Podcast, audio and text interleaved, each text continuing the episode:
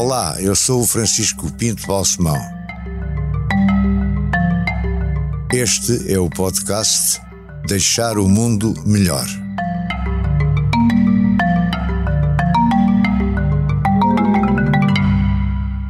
Minha querida Joana, muito obrigado por ter aceito o convite para estar aqui hoje a gravarmos este podcast. Sabe que eu sou o seu admirador já há bastantes anos e gostava que me contasse um pouco da sua vida. Nasceu em Paris. Sim, uh, em primeiro lugar, é um gosto estar aqui. Uh, os 50 anos do Expresso também são os meus 50 anos. É verdade, coincide. e portanto é uma coincidência extraordinária. E, um, e, a verdade é que ao pensar nestes 50 anos, eu, eu pensei, a minha vida foi sempre acompanhada pelo Expresso, não é? Desde que eu me lembro à Expresso e pensei, agora já percebi porquê.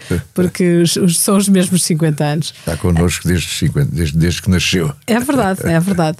Um, eu nasci em Paris há 50 anos atrás, Sim. eu nasci em 71, portanto, no final uh, do ano de 71, e, um, e depois, aos três anos, vim para Portugal. Os meus pais eram Os seus exilados. pais estavam em Paris porquê? Eram exilados políticos em Paris. Tinham ido para lá quando? Muito Uh, antes? Foram antes, sim, foram cinco anos antes. Sim. E depois, em 74, uh, voltaram para Lisboa, uh, cidade onde nunca tinham vivido, porque eles uh, tinham estado em África. E da África. Em, em que sítio da África? Moçambique. Em Moçambique. Sim, eles estiveram em Moçambique e depois vão, uh, vão, O meu pai vai estudar arquitetura para o Porto e depois do Porto vai para a França. E, uh, e a minha mãe uh, casa-se por procuração, ainda em África, e também vai ter com o meu pai em França. E na verdade, depois em 74 eles voltam Mas, para Lisboa. Portanto, foram para lá, não aceitarem o regime político vigente em Portugal? Exato, vão estudar a princípio, mas depois rapidamente se engajaram nas uh, atividades políticas. Uh, o meu tio Álvaro Vasconcelos era dirigente do PCPML e, portanto, uh, fazia uma série de atividades ligadas aos imigrantes e, a, e, no fundo, a toda a atividade dos portugueses em França. O seu tio Álvaro Vasconcelos tem recordações boas dele? O meu tio uh, está ótimo no Porto ainda hoje e um, é um homem que continua a ser uh, um homem das políticas e a ser comentador político, mas na altura em que eles viveram em Paris, onde eu nasço, nesse ambiente político e nesse ambiente de, uh, de grande atividade revolucionária, havia uma série de coisas que caracterizavam a nossa vida e que caracterizaram a nossa vida depois em Lisboa. Portanto, eu, eu, costumo dizer que eu sou filha de uma família republicana uh, revolucionária e isso marca bastante o meu percurso e a minha personalidade. Os seus pais estavam ligados à arte? Sim, o meu pai e a minha mãe tinham uma imprimerie, o meu pai estudou arquitetura, a minha mãe depois estudou uh, na Fundação Ricardo Espírito Santo Sim. e são pessoas ligadas uh, às artes. E isso inspirou-a e motivou-a para o resto da vida? Essa vocação ou Sim, atividade na... profissional dos seus pais? Nascer numa família onde já há uma, uma predisposição artística é muito importante para a aceitação desta forma de estar. E uh, a minha avó era pintora também, e o meu pai depois uh, fez uma carreira como fotógrafo, e na verdade havia todo um entorno, uma, um ambiente familiar que era propício às artes. E quando eu disse que queria ir para António Arroio, uh, ninguém se opôs, e, e, portanto a partir daí a minha carreira. Portanto, voltou para cá aos três anos e teve dos três anos até ir para António Arroio, aonde? Estive, fiz o Liceu Francês.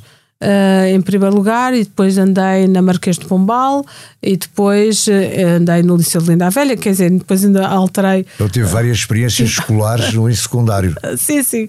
Eu faço parte daquela época em que havia muitos projetos piloto sim. e em que a educação neste país estava a estruturar e que fazia parte de todos aqueles projetos de uh, as PGAs, os projetos pilotos na escola, enfim. foi um percurso bastante dinâmico. E algum, algum desses projetos piloto, alguma destas permanências em várias escolas marcou-a para, para o resto da vida herdou qualquer coisa e ainda hoje se lembra de na António ou a António Arroio foi marcante porque eu saí, uh, quando cheguei a António Arroio, percebi que havia muito mais jovens como eu uh, que eram uh, dedicados à arte e que queriam que a arte fosse o seu mundo. E, portanto, senti-me muito mais enquadrada do que nos liceus onde tinha andado. E, portanto, foi para mim decisivo ter ido a António Arroio. Eu tinha 15 anos e, portanto, foi, foi muito interessante porque era uma escola muito dinâmica e muito viva. E depois vai para onde quando acaba o ensino secundário?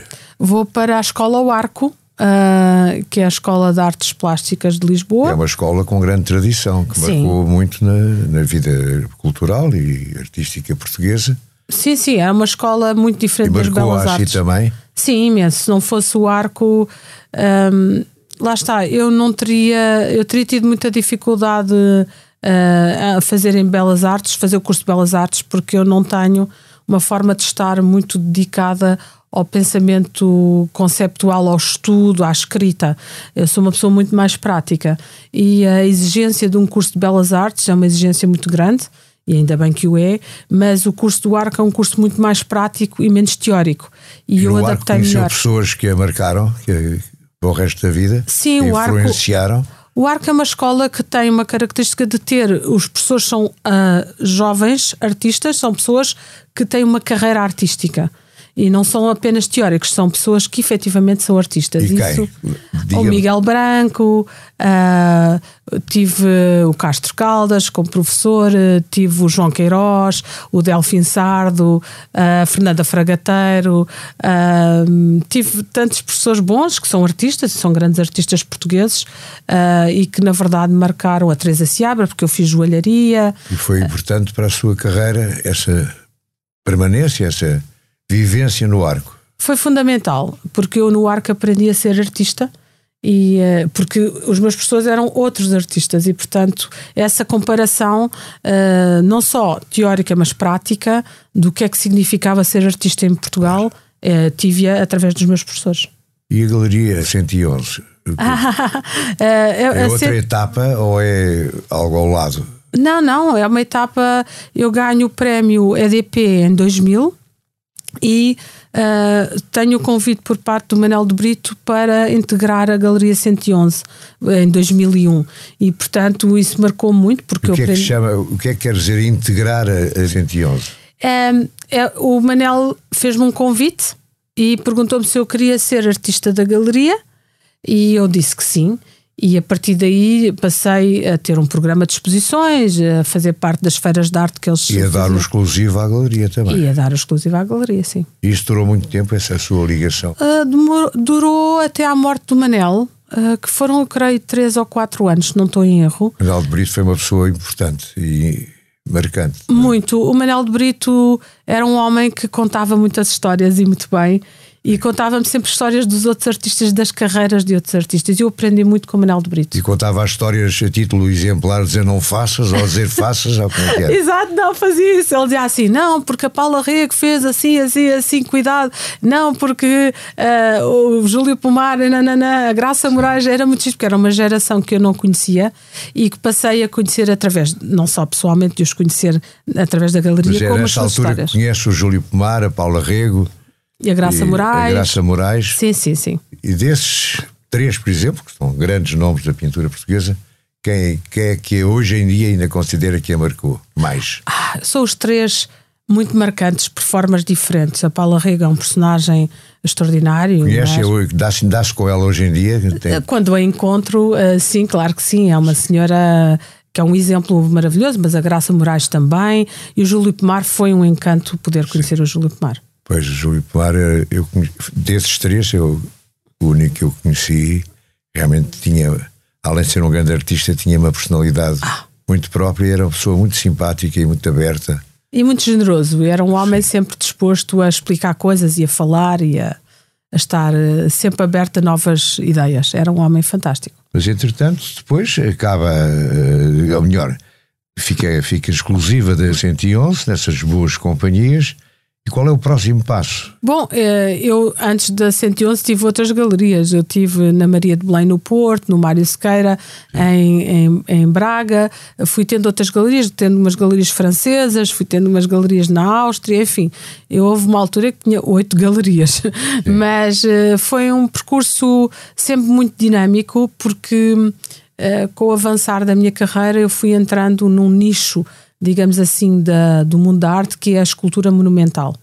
E nem todas as galerias estão preparadas para, para essa e dimensão. Qual é a sua primeira exposição grande que marca que Eu acho que é, que, uma, a, é etapa nova na sua vida. eu acho que a minha primeira grande exposição é uh, a exposição aqui em Lisboa, na coleção Berardo, onde eu mostro a primeira vez uma série de um conjunto la- alargado da minha obra. Mas se eu não tivesse ido em 2005 à Bienal de Veneza, onde mostrei a noiva, a minha carreira não seria o que é hoje. Portanto, havia, havia um, um barco. é, o barco foi mais à frente, sim. O barco foi mais à sim, frente. eu, eu- eu fui primeiro em 2005 à Bienal de Veneza com a noiva e depois a seguir em 2010 faço essa grande exposição na, ah, no Centro Cultural de Belém, Sim. Ah, na coleção Bateu Berardo. todos os recordes de assistência e de. Começaram aí os recordes, começaram nessa exposição, que entretanto eu fui ah, ao longo dos tempos batendo o meu próprio recorde, mas já aí já tinha grande, já tinha grandes números, sim. E o barco que estávamos a falar é mais tarde. E o barco é mais tarde, quando eu vou representar Portugal na Bienal de Veneza, em que decido levar um cacilheiro eh, de- de- do Rio Tejo para, eh, para andar na laguna e parar sempre à frente da Bienal. E, E o barco castelheiro depois veio aqui para o Tejo. veio, o Mário Ainda Ferreira. passeámos juntos nesse castelheiro. É verdade. Lembra-se? É verdade. Foi muito divertido porque ele andou um ano e tal aqui no Tejo, ou dois, creio, e fazia as voltinhas aqui no Tejo. Ele teve um ano também na Bienal de Veneza. E agora foi comprado pelo Mário Ferreira e ele tem-no em Aveiro. Ah, sim? A sua, a sua arte tem sentido de humor e ao mesmo tempo é crítica. Ou estou a dizer mal? Não, está a dizer muito bem, eu concordo plenamente. eu acho, acho que é, é, é sempre importante darmos uma visão do mundo com sentido positivo, eh, mas ao mesmo tempo eh, colocando ques- eh, questões e, e, e, no fundo, pensarmos juntos. A ideia de pensarmos juntos para um mundo melhor, de que maneira é que nós podemos alterar o nosso cotidiano, o nosso dia a dia, através da arte. A arte é um momento de reflexão, é uma forma de estar, mas também é uma perspectiva sobre o mundo. Abrindo essa perspectiva, as pessoas podem ponderar sobre essa perspectiva e pensar de que maneira é que ela faz sentido ou não. Mas eh, na sua arte há causas, o, lá, o Estatuto da Mulher, por exemplo, A luta de classes, o que quiser, não sei. Exatamente, Quer que exatamente. corresponda. Não, não, há todas essas eh, eh, questões que também dependem muito de quem as observa e de quem, do, do, no fundo, do ponto de vista da pessoa, segundo a sua idade, segundo a sua eh, educação, segundo a sua cultura, também há uma forma de observar a minha obra. E, eh, por exemplo, o meu Galo de Barcelos, que era uma peça que eu, quando fiz, pensei, ah, isto faz imenso sentido em Portugal, Sim. nunca ninguém vai querer o Galo de Barcelos em lado nenhum no mundo. E fiz o Galo de Barcelos com os azulejos portugueses e ele andou, eh, foi exposto aqui em Lisboa e depois de repente, ah, não, nós queremos levar o Galo de Barcelos para a China. Eu, Mas quem é que quer saber de um Galo de Barcelos na China? Ah, não, faz todo sentido, porque é o ano do Galo. Depois, em Roterdão, disseram, ah, não, nós queremos o Galo de Barcelos à frente do museu. Ah, nós queremos o Galo de Barcelos no Guggenheim em Bilbao. Ah, nós queremos o Galo de Barcelos em Inglaterra. Quando chegou à Inglaterra, Universalizou-se o Galo de Barcelos. Toda a gente queria o Galo de Barcelos. Eu pensei, realmente, nós pensamos que a nossa cultura não tem outros referentes fora do nosso país, mas tem. Quando chegámos a Yorkshire Sculpture Park em, em Yorkshire, o Galo esteve exposto durante um ano e tal, e de repente nevou, e de repente fez tempestades, e os azulejos não aguentaram com o frio, porque eu tinha feito os azulejos só para existirem em Portugal. Porque eu pensaria que o Galo nunca iria sair de Portugal. E o Galo viajou o mundo inteiro até levar com nevões e, e, e, e a própria, os azulejos instalaram. E eu pensei, realmente, nós pensamos que as coisas são só locais, mas não são. Agora, isto tem sempre uma marca portuguesa da sua obra, ou não? Ou, ou, ou, dada altura Não, hum, sim. deixou de ser assim tão portuguesa? Não, sim, porque eu sou portuguesa. O que me inspira e o que me influencia é o nosso clima, a nossa geografia, a nossa cultura, o nosso passado, que é tão rico e tão diverso. Na verdade, se eu fosse indiana ou croata, seria totalmente diferente. O- a nossa luz. ah, as nossas cores, a nossa paisagem ah, influencia imenso todo o meu trabalho. É essa a minha base. Eu inspiro-me na cultura e no país de onde, de onde tenho origem. Depois, esse encontro da nossa cultura com outros também me influenciou. As pessoas que eu conheço, aquilo que eu vou apreendendo do mundo também me influencia. Mas eu sou basicamente portuguesa, sim. As suas grandes exposições lá fora também levam a cultura portuguesa, mas também tem uma associação hoje em dia, pelo menos, com o artesanato cá em Portugal, Sim, com a indústria portuguesa, penso eu. sim, sim. E esta, pode contar-nos um bocadinho Porque eu. Isto para uh, deixar o mundo melhor também é importante. Claro, é fundamental. Uh, os, uh, os savoir-faire porque na verdade eu emprego no meu ateliê mais de 50 pessoas. Muitas delas são artesãos de alta qualidade, porque tudo é feito no ateliê à mão. E uh, sem essa manualidade, as minhas peças não teriam o interesse nem a qualidade que têm, porque são bordados à mão, porque o crochê é feito à mão, porque a madeira é feita lá, o soldar é feito no ateliê. Portanto, no ateliê pode-se ver todas estas artesanias e todos estes conhecimentos que estão a desaparecer. E como é que eles se integram, como é que eles juntos podem dar origem a uma obra de arte. Portanto, essa, um, esse encaixe da arte e do artesanato e, é, e, como é que isso pode perspectivar o nosso passado, a nossa tradição, a nossa cultura e dar uma perspectiva para o futuro é aquilo que faz o ateliê. Pode dar um exemplo da utilização de artesanato português na sua obra? Uh, por exemplo, uh, nós estamos a fazer, um, uh, fazer, estamos a fazer, por exemplo, um projeto agora para a Necroisé, para a Sainte-Chapelle em Vincennes, que é uma árvore que se chama Árvore da Vida e que são, é um loureiro com 13 metros de altura, todo feito de uma forma têxtil. Estamos a fazer folhas de loureiro bordadas à mão com o estilo dos bordados de Viena do Castelo que é uma técnica que só existe em Viana do Castelo. E, portanto, isso ocupa um ateliê, ou uma, não sei como é que se chama, mas. Sim, é um ateliê. Uma pequena sim. indústria de, em Viana do Castelo. Não, no ateliê eu tenho artesãos que são um de Viana e outro não, que sabem ah, bordar no, seu... no ateliê. Isso pode-se ver. Sim. sim. Mas isso é importante, não é? Para deixar o mundo melhor com uma marca portuguesa. Sim, é importante manter as tradições quando elas fazem sentido e quando elas fazem sentido no futuro existirem, porque elas uh, trazem um conhecimento e trazem uma identidade do passado que é importante preservar. E, portanto, o crochê, o tricô, os bordados, uh, as manualidades, seja a talha dourada, seja o ferro, o ferro forjado, são tudo técnicas portuguesas que é muito importante mantê-las e, e preservá-las para o futuro. Agora vamos falar das suas eh, grandes exposições em Portugal e no estrangeiro. Já falámos da Bienal de Veneza, já falámos também de, de, de, de falou de, em um passão de, de Guggenheim em Bilbao, uh, ah, mas já tantas outras, não é? Uh, e há aquela grande exposição no Centro Cultural do Belém, no uhum. Museu Berardo, que foi o, a nível nacional talvez o seu grande, grande êxito, não?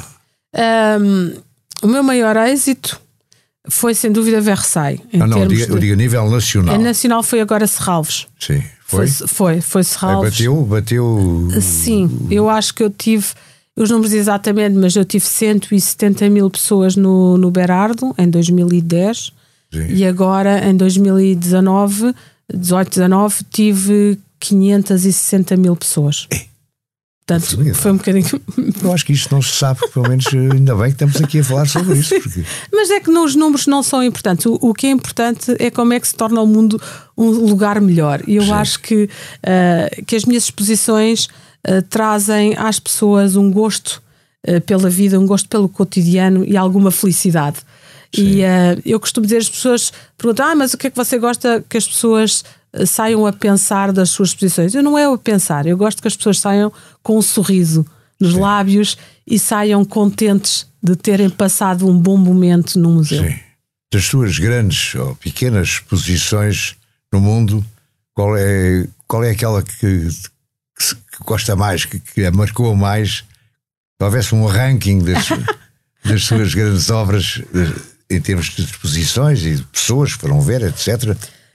Ah, olha, a Bienal, Faça lá um ranking. Ah, a Bienal de Veneza 2005 foi um momento incontornável porque eu apercebi-me da dimensão do, do mundo artístico internacional, Sim. da importância e do que é que eu precisava de construir para ser Sim. uma verdadeira artista internacional. Eu só tinha, eu tinha pouca obra e a noiva que levei na altura, que pertence à, à coleção do António Cachola, fez um grande alarido, um grande impacto. E eu, a partir de 2005, disse: Pronto, eu já entendi o que é que o meio artístico é em termos mundiais e agora tenho que construir um corpo de obra que seja significativo. Quando cheguei a Versailles, já tinha construído esse corpo de obra e, portanto, já tinha uh, outro tipo de conhecimento e, e, outro tipo de profissionalismo que me permitiu fazer uma grande exposição num palco que é verdadeiramente único e extraordinário da história da Europa e da história do mundo. E, e, uh, e, que resultou em grande, eu estive sim. lá também. E, e, essa exposição marcou muito a, minha, a forma como uh, o meio artístico internacional e as pessoas olham Portanto, para Versailles mim. está no top até agora. Sim, eu tive Versailles. resposta à minha pergunta. Se quer que lhe diga, eu não consigo decidir entre. Eu depois já fiz a Bienal de Veneza uh, sete vezes. Portanto, sim. eu quando levei o Cancelheiro à Bienal de Veneza foi fantástico também, Sim. portanto não posso, não consigo decidir. Mas eu em Versailles tive 1 milhão e 600 mil pessoas de visitantes e isso foi, uh, sem dúvida, a maior exposição vista uh, de sempre em França e, portanto, foi um momento muito impactante na minha carreira e que ainda hoje as pessoas me falam, falam dele, não é? Mas também tem experiências importantes nos Estados Unidos, no Japão. Sim, sim, já fiz eh, coisas por vários sítios, a Dinamarca várias vezes, já fiz o Japão, já fiz os Estados Unidos, mas não com o impacto com que fiz Versailles. Ainda terei que fazer, portanto, fiz Manchester, também uma grande exposição, fiz agora o Yorkshire Sculpture Park, fiz agora uma grande exposição em Boston, uh, e portanto, eu não. Fiz Roterdão, um grande museu também. Eu tenho feito uh, palcos muito bons e museus muito bons no mundo, graças a Deus e, e, tem sido um privilégio. Mas Versailles tinha o caráter da história, tinha o caráter da história europeia, tinha o caráter da mudança de um paradigma de uma monarquia para uma república, de uma mulher que perde a cabeça de, de alguma maneira pelo mundo. E, eh, e, portanto, havia uma série de de história de relações com o passado e com o futuro que estavam uh, em Versailles que não estão noutros lugares, não é? Como é que é o seu processo criativo?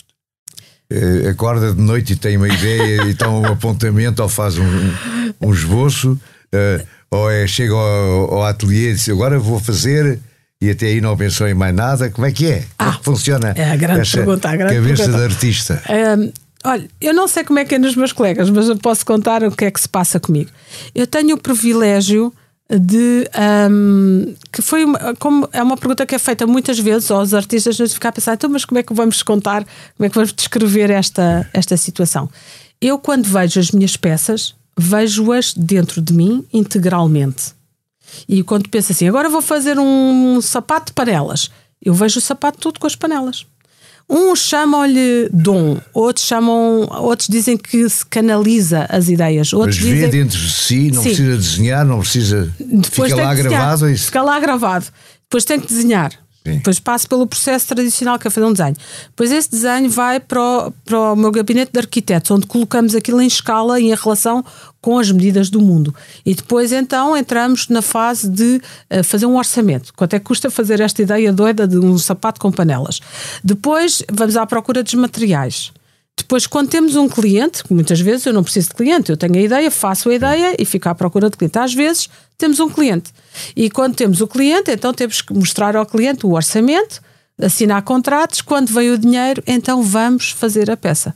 Mas antes de fazer uma peça, há muitas equipas, no meu caso, no meu ateliê, que trabalham por trás do pano para que essa peça comece a ser feita fisicamente, porque até lá está só em projeto.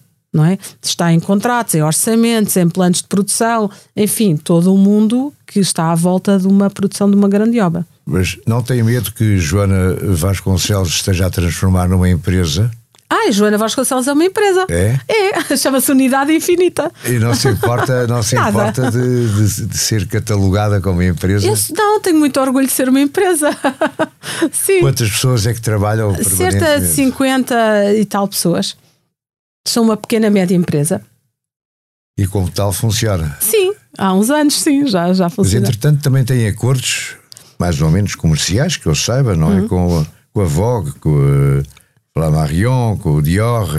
Sim, eu vou Chanel. fazer. Sim, eu faço muitas colaborações através da Fundação Joana Vasconcelos, que é uma outra área uh, do, do atelier, onde uh, temos a principal missão de ajudar jovens a serem artistas.